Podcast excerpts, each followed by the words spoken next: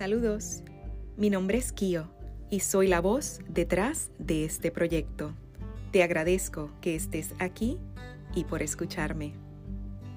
Seré tu acompañante en tu camino de regreso a la fuente de sabiduría, de tu intuición y de tu esencia, para que así puedas llegar a amarte tal y como eres.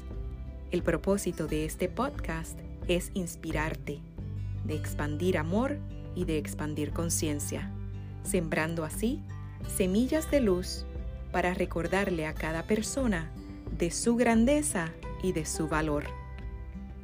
En cada episodio iremos recorriendo diferentes senderos, caminos y rutas del mapa de vida con el objetivo de reconectar con nuestro ser más puro y consciente. Soy la creadora del seminario y retiro Ámate ¿Qué esperas? que tiene como propósito llevar a las personas a su centro para recordarles cómo amarse incondicionalmente. Si quieres regresar a tu fuente de vida y tu verdad, dame tu mano y te acompaño.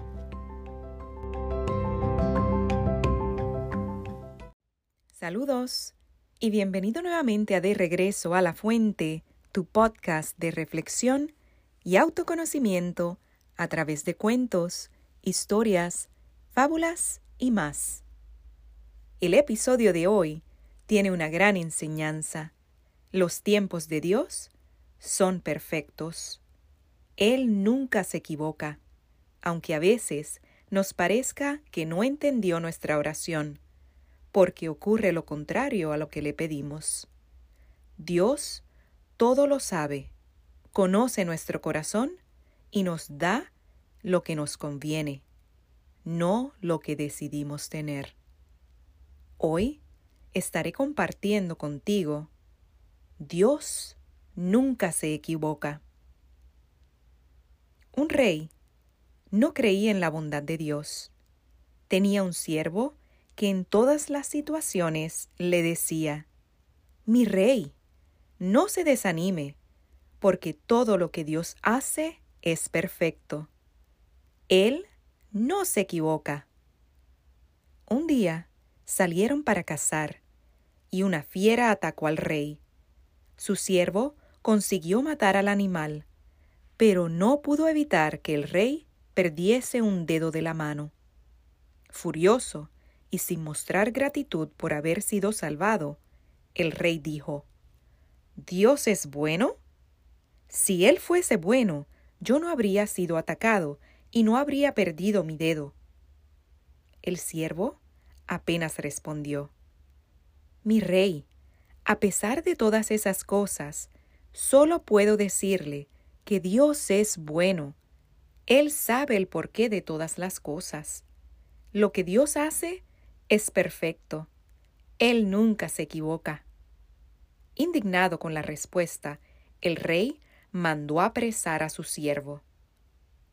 Tiempo después, salió para otra cacería y fue capturado por salvajes que hacían sacrificios humanos. En el altar, listos para sacrificar al rey, los salvajes percibieron que la víctima no tenía uno de los dedos y lo soltaron. Él no era perfecto para ser ofrecido a los dioses. Al volver al palacio, mandó a soltar a su siervo y lo recibió muy afectuosamente. Mi siervo, Dios fue realmente bueno conmigo. Escapé de ser sacrificado por los salvajes justamente por no tener un dedo. Mas tengo una duda. Si Dios es tan bueno, ¿por qué permitió que tú, que tanto lo defiendes, fueses preso? Mi rey, si yo hubiese ido con usted a esa cacería, habría sido sacrificado en su lugar, pues no me falta ningún dedo. Por eso recuerde, todo lo que Dios hace es perfecto. Él nunca se equivoca. ¿Por qué te desesperas? ¿Por qué dudas? ¿Por qué quieres dar todo por vencido? ¿Por qué permites que tu mente le gane a tu fe? Muchas veces nos quejamos de la vida y de las cosas aparentemente malas que nos pasan, olvidándonos que nada es por casualidad y que todo tiene un propósito. Y como Dios no se equivoca, deja todo en sus manos.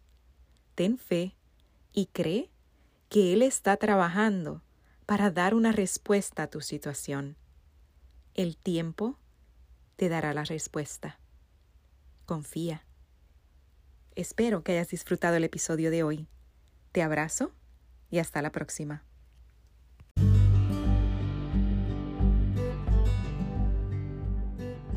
Te invito a reflexionar.